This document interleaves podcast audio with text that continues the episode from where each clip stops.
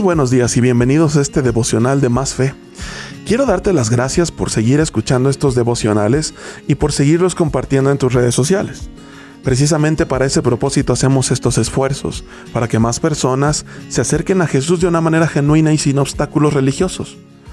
Mira, un tema central en la vida del creyente es la formación del carácter al estándar de Jesús. Muchos creen que el carácter es algo que se tiene y que no se puede modificar.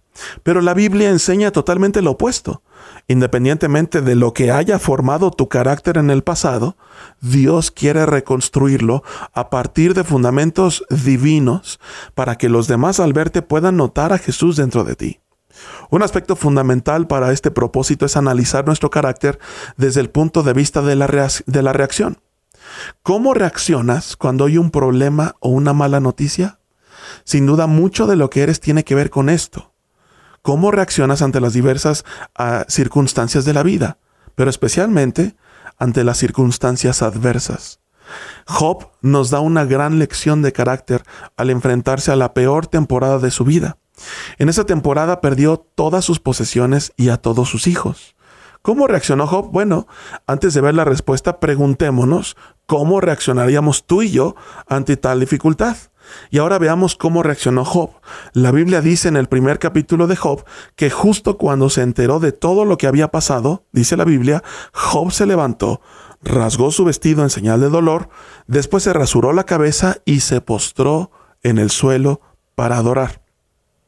A diferencia probablemente de muchos de nosotros, no reclamó al cielo. Job no se puso a tomar para olvidar las penas, no maldijo a Dios y no se quitó la vida. La pregunta es, bueno, ¿es que Job sabía lo que Dios estaba haciendo? La respuesta es no. Más adelante en la narrativa de Job encontramos que no tenía ni idea de lo que estaba pasando. Tampoco era un gran creyente con total conocimiento de los caminos de Dios. Pues más adelante lo vemos ser cuestionado por Dios mismo en su orgullo y en su capacidad para entender las cosas. Sin embargo, la diferencia entre Job y la gran mayoría de nosotros está en algo muy profundo del ser.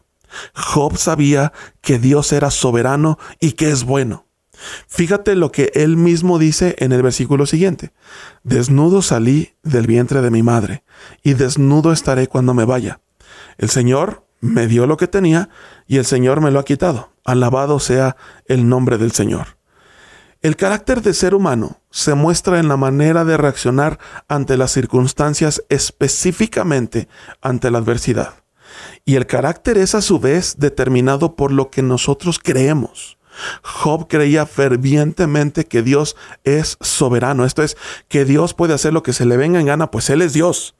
Pero así como creía en esto, Job también creía que Dios es bueno. Este binomio de principios son verdaderas gemas, piedras preciosas que construyen el carácter y que le permiten a todo aquel que las posea tener verdadero poder para no reaccionar y perder los estribos en las situaciones de dolor. Bueno, ¿cómo se consiguen estas gemas? Preguntamos entonces, ¿no? Bueno, pues la respuesta no es muy sencilla, pero mira, algo que contribuye a formarlas es nuestro diario caminar con Jesús. Entre más le conoces, más podrás comprobar que es bueno, y entre más caminas con él, más resistencia te va a enseñar a tener.